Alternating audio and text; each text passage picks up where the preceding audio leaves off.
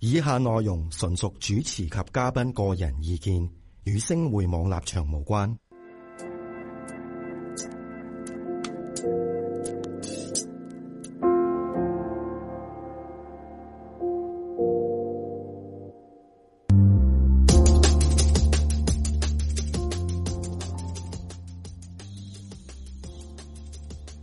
大家好，係翻到嚟好咧啊，诶、第二季嘅第十一集啊，咁我哋繼續咧去講翻咧木星係啦，咁啊，我哋之前就講過上位啦，上個禮拜、嗯即係啲咩嚟啦吓。哦，啲藍色線、紅色線嗰啲啊嘛，嗯系啊，咩合上對上、三分上、四分上、上六分上，我哋都有講啦。咁啊喺占星學上高，佢哋統稱叫做主要上位啦吓。咁、嗯基本上咧花花碌碌嘅其他線呢，我哋都可以暫時唔解嘅，但呢幾組咧，可能我哋就會係主要啊主要啊嘛，嘛係啦，係啦咁就解主要噶啦。影響我哋生活比較多啲嘅，所以嗰幾個誒藍色線、紅色線就好重要啦。係啦，咁啊，我哋講咗佢本身有一個意義啦，不過咧，我哋未 fit 翻入去啲星，咁就變咗上次冇做一啲好生活化嘅例子啊。咁而家咧，我哋就可能會將木星同誒、呃太陽、月亮、水星、金星、火星。咁咧去做一個聯繫。如果你有呢啲線嘅時候咧，咁你就留心聽咯喎吓。咁、呃即係究竟可以從一個生活化嘅角度裏邊點樣去解讀咧？係啦，嗯，好即係話你個木星同誒太陽如果有藍色線、紅色線，即係木星同太陽之間有唔同嘅角度啦，或者係木星同月亮之間嘅角度啦，或者係木星同水星、金星、火星之間嘅角度啦。係啦，嗱咁啊，攞翻個圖出嚟咧，係等大家咧有翻少少回憶嘅。嗱，呢啲就係上位啦吓。咁啊，如果咧诶唔知道佢哋叫咩名，咁就睇翻聽翻上一集上一集啦係啦。 好啦，跟住咧我就將呢個圖咧诶、誒叫做簡單咗佢啊，我就會 cut 剩咧幾粒星，兩粒係啦啦，頭先講嘅，冇係啦，錯啦。嗯，好，望望到木星咧，然之后有条线连住咗太阳、喎。OK，咁条线咧系蓝色三角形，三角形嘅符號代表咗三分上，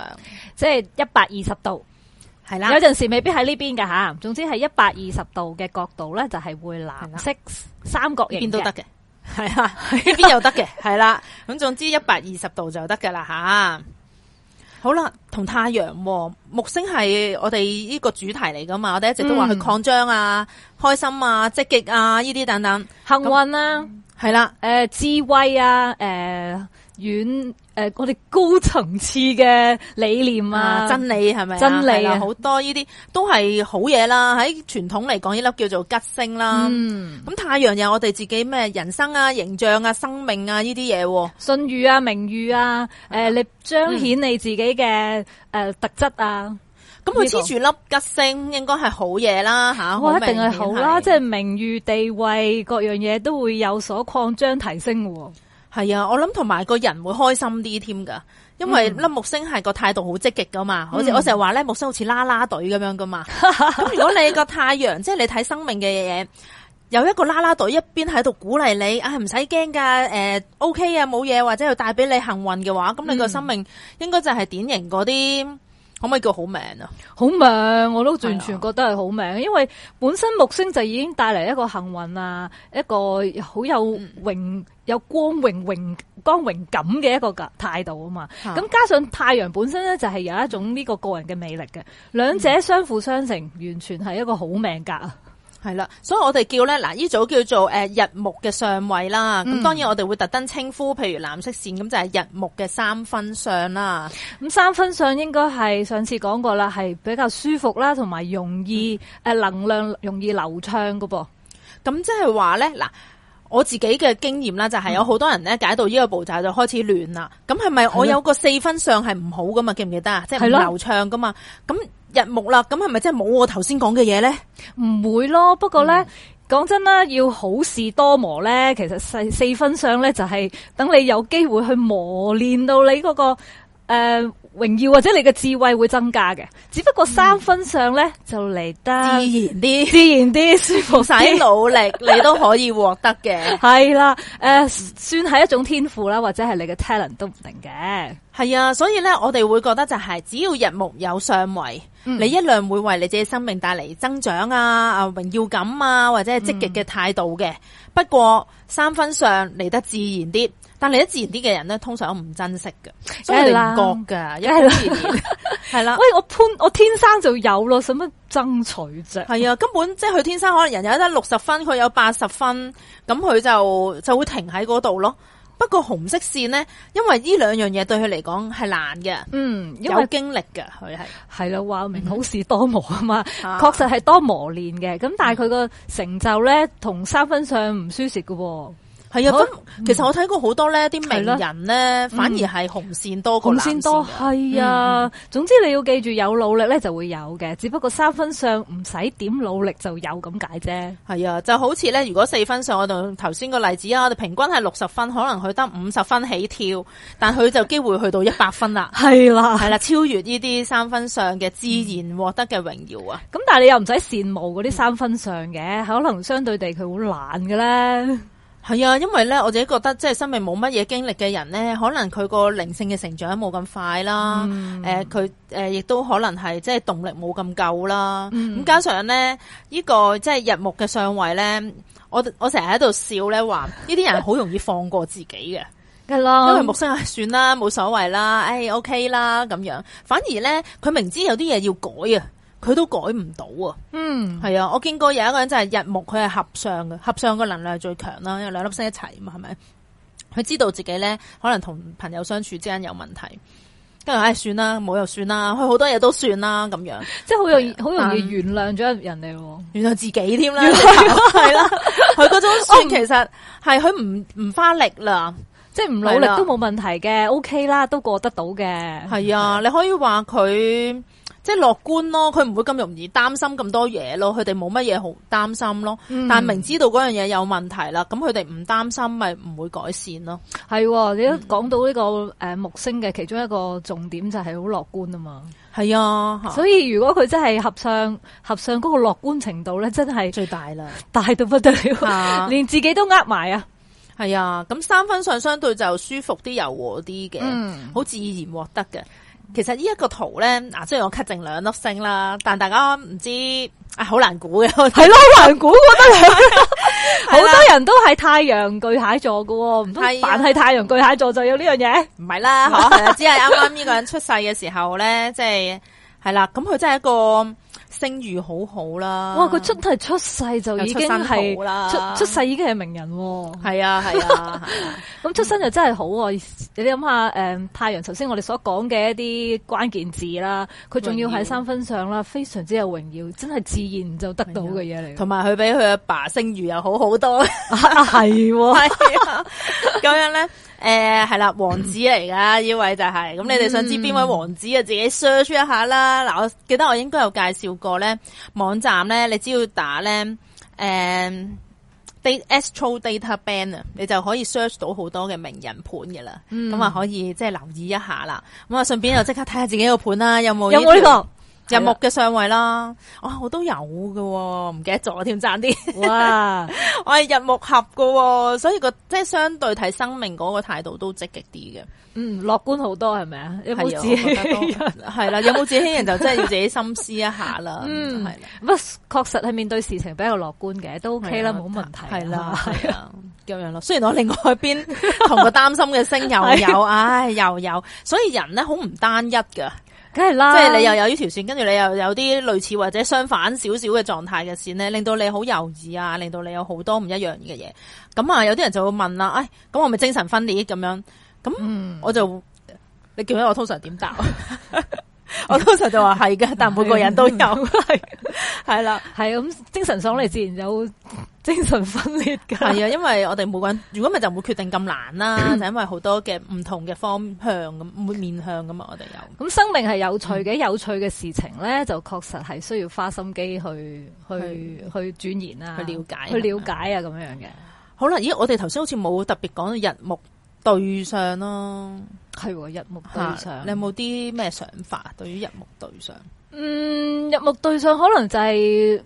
喺生活上面可能遇到好多呢類型誒或者係好好中意好誇大事情啊，或者係非常樂觀嘅人啊，可能會遇到呢啲人咯、因為對面啊嘛，系啊系啊，嗯對面咧好容易有一種投射嘅角色嘅，即係可能其實本身自己係一個好樂觀嘅人，但係可能佢自己唔覺，係啊然之後就投就射俾咗啲好樂樂觀嘅觀人人你吸吸引引咗咁樣樣，我哋話對上咧，好可能係兩夫婦，即係好多啊夫婦或者合作關係嘅一個組合嚟噶嘛。嗯譬如如果你知道對上，可能你會特別俾一啲樂觀積極嘅人吸引，嗯又或者特別俾一啲浮誇誇張嘅人吸 引，然之後你就憎死佢啦。因為對面就係一種互相吸引，但又互相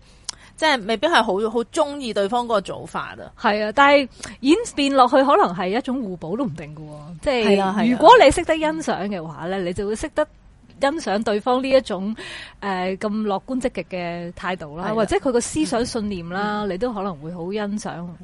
但如果有時睇唔到，其實呢個都係自己想要成為嘅人咧，你就會好抱怨點解嗰啲人咁唔負責任啊，咁有啲嘢唔細心啊，因為啊木星咧其實真係甩甩流流啊啦啦隊啊嘛，細心 啊，又誒、呃即係比較粗枝大葉啊，但係星座就係態度積極咯，係啦，係啊，咁佢度鼓舞你添，係啊啦，跌倒啊即刻起翻身係啊，啊雖然再跌再跌又再跌咁 樣，係啦，係啦，呢、個就係、即係木星嗰份即係特徵啦，係咯嗯，。或者係太陽自己本身有一種咁嘅光芒投射咗出去啊啦，咁、可能你都會被呢啲特質嘅人吸引，嚇、即係你講日木。係入目啊，對係上啊，係啦，嗯，咁啊係啦，其實每一個上位都標示咗咧，日木都係好嘢嚟嘅，即係所以就算你係紅色線都唔使擔心，即係我只係四分相啊、對上啊嗯呢啲，其實都唔使擔心，只係呢一樣嘢對你嚟講咧，你要拿捏嗰個分寸或者係拿捏，即係譬如你好容易去過度咯，過度樂觀啊呢啲咯，因為你要嗯經歷困難啊嘛，即係話係啦，咁所以你可能會容易去做一啲不恰當嘅表達上面咯。咁木星咧，就算佢不恰當極咧，佢都唔係壞嘅，佢就係令到你浪費咯。譬如 或嘥者嘢，嗯，太但係太陽又未必係浪費嘅，佢真係可能係會將外佢嘅 演啊，即係嗰種咩诶啊演诶即係晒 命啦、係啦， 演嘢啦表現虛榮啊虛榮，啦，係啦，係可啦能會過多嘅。呢啲咁等呢個等點啊樣去拿捏咧，就仲要睇其他嗯，輔助嘅，唔唔可以輔助，即係其他嘅星點樣發揮啦，就令到诶日太陽同埋木星之間嘅個能量度啊，係啊。嗱，我哋而家其實講得好簡單嘅，嗯因為你諗下，我哋又冇講太陽嗰個星座。然之後一個上 位，又冇講佢喺呢個宮位位喎，其實呢啲全部都要砌埋一齊解嘅。但你話頭先嗰啲嘢係咪唔啱咧？又唔係喎，嗯即係佢有一個基本意義喺度嘅，咁變咗都可以留意咯。係啦，一個好純粹嘅诶、呃、简单嘅解釋啦，可以咁講。嗯，咁啊，要解讀晒成個太陽同埋木星之間嘅關係啊，仲有好多嘢要細分嘅。嚇我哋頭先講嘅诶宫位啊、星座啊，仲有度數咧，係係啊，，度數鬆緊咧，即係我哋之前就好 round up 咁講咗一百二十度啦，即係大概係咁上下。嗯咁其實有鬆緊噶嘛，係啊，你睇下呢個咧，兩呢個係好緊嘅，嗯好，緊噶啦，即係啊因為零到兩零個咧度。係正正一百二十度嘅啦，係啊佢爭廿。你呢個例子真係好好啊！係咯，真係咁苦嘅 啫，係啦，咁樣，所以诶。誒係咯，即係其實都有好多嘢細節要注意嘅，不過好難暫時喺呢度，我哋未必做得到嗯太仔細啦吓。同埋咧，咁樣學到一忽忽咧，其實都未必係健康 嘅。咁我哋學啲基本嘢先啦，係啦。咁咁大概啊知道，大致啲哦啦原來太陽同係木咯星之間咧會有啲咁嘅狀態出現嘅，代表一個開人嘅開心、積極啊、樂觀嘅天性啊，系啊咁，佢樣個人名譽啊、地位啊，或者佢嘅智慧啊啊，诶，佢诶会唔會努力去試新嘢啊，探索啊一啲新嘅诶佢嗯喜愛嘅嘢啦，或者係啊係嘛？吓，有冇一啲世俗啲嘅講法添咧？例如佢易出名啊，係咪啊？我喺度諗緊啫，易出名得係唔得啊咧？有名就有利噶咯喎係。咯，會唔會都有錢嘅咧？呢啲嗯啊，呢個真係好睇角度啊吓，太舒服會唔會就係冇天咁多生，錢 定係佢天生有咧？啊，都得喎，係啊，係佢啊，即係可能嚟自一個富貴家庭。吓嗯呢啲係啦，呢啲嘅解讀都可以嘅。咁如果有名有利嘅話，咁你知道啦，要吓、辛苦先得財噶嘛，所以我覺得紅線容易啲。係啦，即係有所謂名利都有嘅話，雙收應該紅紅線不過要一段時間，梗係唔係話你一係啊特別紅線要一特段，別紅線係啊，真係要一係啊段時間先至有嘅。話晒努力唔係一天噶嘛，冇錯啦。係啊，好咁啊，簡單咁，我哋叫講完日木啦，咁我哋咧又講下另外一粒星咯月亮唔通喎，係啦，自然輪住嚟 啦，係啦，輪住啲重要性嚟啦。月亮係情緒喎吓、嗯，，大家唔知有冇印象啦吓。月亮係關於我哋嘅感受，咦，我又揾咗個好嘅線喎，又係三分相 又係三仲分要相又係緊密嘅喎，咦咁巧嘅，咁啊依依啊呢個妹妹仔嚟嘅喎， 我揾呢一個。係咪？系啊，都出名嘅喎。哦，哇！系呢個真係出名喎，真係確實啦，我哋一間開 估，我哋先講下月木究竟係點嘅 你先。正話嗰個會開股啊， 都係王子，王子 啊，仲有邊個啊？我哋英即係我哋 香香港最接近嘅皇 室啊係咪先啦？成員係啦，哦，好，呢、個慢慢再講啦，呢、個係就啦我哋嗯講下月亮。嗯，如果用翻頭先木星嘅所講嘅擴張啊、誇張啊、嗯誒佢嘅理念啊，各樣嘢。棘埋月亮，月亮講情緒啊，哇，情緒流咁動，呢個人開心咯，嗯係咪啊？？嗯俾我嘅感覺係咁三分上梗係開心啦，係啦，仲好樂天添，落天嗯，佢仲要落喺咧，啊即係本來唔想講，不過一 眼就望到啊嘛。係咯落喺火元素度咧，一個人會係活潑啦，係啦，態度積極啦，積極啦有信心啦，都愛表現嘅喎，可能。嗯又嗯因為勇於嘗試啊，系啦，因為月亮喺白羊座嘅人，可係啦能佢都會心急，有勇氣去嘗試啊，唔怕好失想去啊敗。啦，屢敗屢戰啦，嚇呢啲都係誒或或者係火元素啦嚇所講嘅一種嚇積極嘅面向啦，吓又可以誒透過呢樣嘢去鼓勵別人啦，嗯啊，不過咁巧咧，因為月亮都代表咗童年噶嘛，係啊，咁佢又真係童年就都 好出名咯，係啊唔知關唔關事嘅咧，同呢個月木呢個上位哇，真係唔出奇喎！係佢啊嘅月亮雖然又唔係話好靚，不過其實好亮喎，係啊，係係咯係咯，係啊，嗯哼，不過我唔加上唔記得呢個係日頭定夜晚嘅盤就真哦。係啦，係不過呢個不過哦 加上呢個誒木星啊喺人馬座，誒雖然唔講星座啦，但係確實真係好耀好好耀眼啊！係啦係啊。唔睇唔得，系啊，咁啊，加埋當然啦，我哋要加埋佢流年啦。當時點解即係佢係突然間紅起來嘅吓，即係呢一個我諗佢本身都中女孩意即子係诶好玩嘅嘢啦，開心。你諗下嗯頭先講落诶木星啊嘛，好中意試新嘢，嗯又好中意周圍去，或者係唔唔怕輸，啊诶又容易俾人見得到。吓係咪？月亮始終佢內心咧就係一種好诶宏闊嘅嘅容容量啊，吓，所以寬宏大量啊應該話係啊係啊，呢、個形容得好好，形容木星同埋嗰種情緒嗰種狀態嘅一個味道啊，係啦嗯呢句。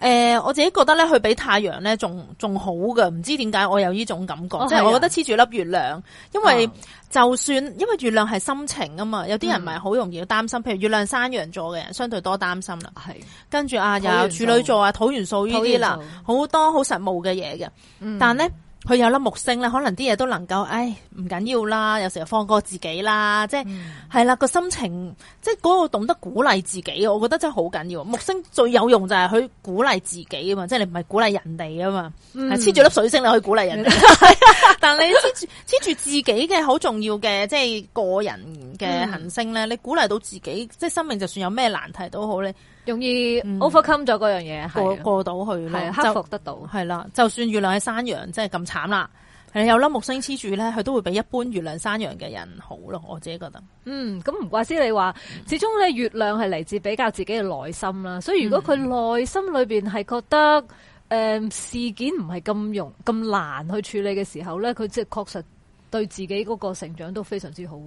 係啊，即係當當你點講咧？诶、你起有咗呢碼嗯少個啲擔心心啊啦，情，係啦，係係啦，你就自然趨向咗件事會好啲咯。嗯，嗯，係啊、所以我自己就梗係都好好中意月木嘅上位啦，啊呢啲就係可遇不可求。系啦，啊係啦，我月亮仲要俾粒空星，係啦，唉，折磨啊添，係啦。诶，我我沟埋，咁你有冇啊？你溝得埋係咪啊？係係唉，真係好啦，佢哋係 friend 就好啦。咁如果佢哋困難上位咧，你覺得出現咩困難咧？嗯，情緒上可能都真係要啲時間先可以安撫得到啦。即係因為诶，雖然木誇啊張星誇張啦，佢或者係佢會啊擴張咗佢嘅情緒啦。哦，咁如果月亮本身位置係一啲冇咁好，係啊，木冇咁好即係譬如啊啊，我頭先講嘅山羊座 啦，係啦，嘛，係啊又話係啦，山羊座呢個因素呢個因素都比較。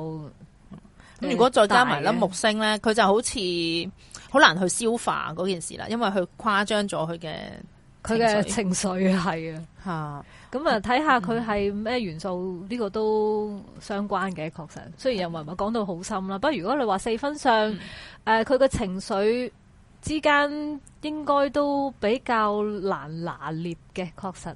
嗯，OK，嗱，如果佢喺譬如火元素咁樣咧，佢出現嘅問題咧，可能就唔係诶擴張咗啲唔開心嘅情緒啦，嗯佢、可能係太過唔細心。脾得罪人都唔知，即係脾氣係脾直氣接啊，係啦係，跟住唔唔仔細啊，因為木星帶嚟嘅仲有關鍵嘢都係過度啊嘛，嗯 over 咗，係啊，即係情緒過度彰顯。如果佢係火元素，學你話齋，哇！佢可能脾即係氣得會得罪人咯呢啲位，但佢自己感覺良好咯，我只能夠咁講，所以 自我感覺良好， 所以佢自己冇乜，即系应该系木星其實點樣自己都唔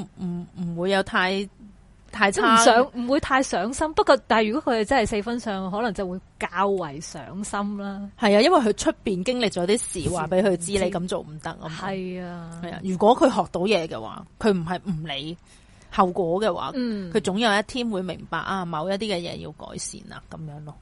啊係啊誒四分上都唔係容易 handle 咧，尤其是同情緒有關啦，嗯係嘛？係啊啊同情緒有關嘅四分上，嗯對上啦，對上甚至乎都係啦係啦，係其實即係同一樣嘢啦吓。即係將佢內心嘅嘢投射咗出嗯去啊，或者係好容易俾嗰啲嘢會牽動到佢嘅情緒啦，係或者佢一種诶需要啊、反應啊，佢都會有啲過度或者係诶嗯诶唔唔唔係咁自然唔舒服嘅咯。嗯嗯嗯，所以係啦，都嗱有少少抽象啦，大家又要 感受，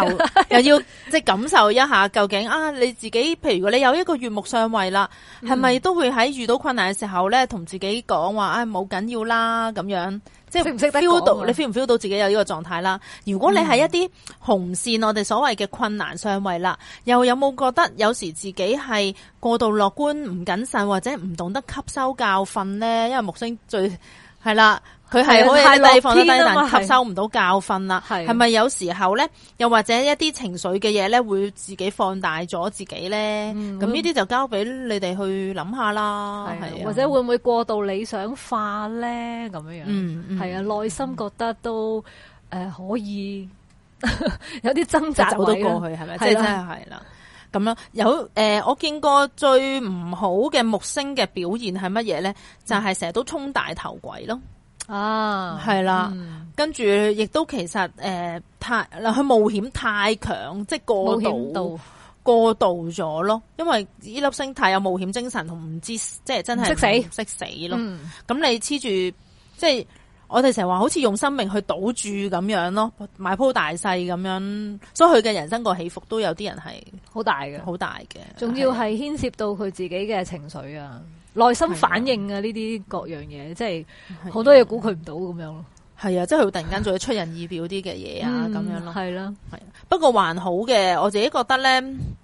月亮係好容易有一啲情緒狀況噶嘛。如果佢個嗯唔好、或者佢黐住嘅一啲行星係相對難搞嘅話，嗯黐住粒木星咧，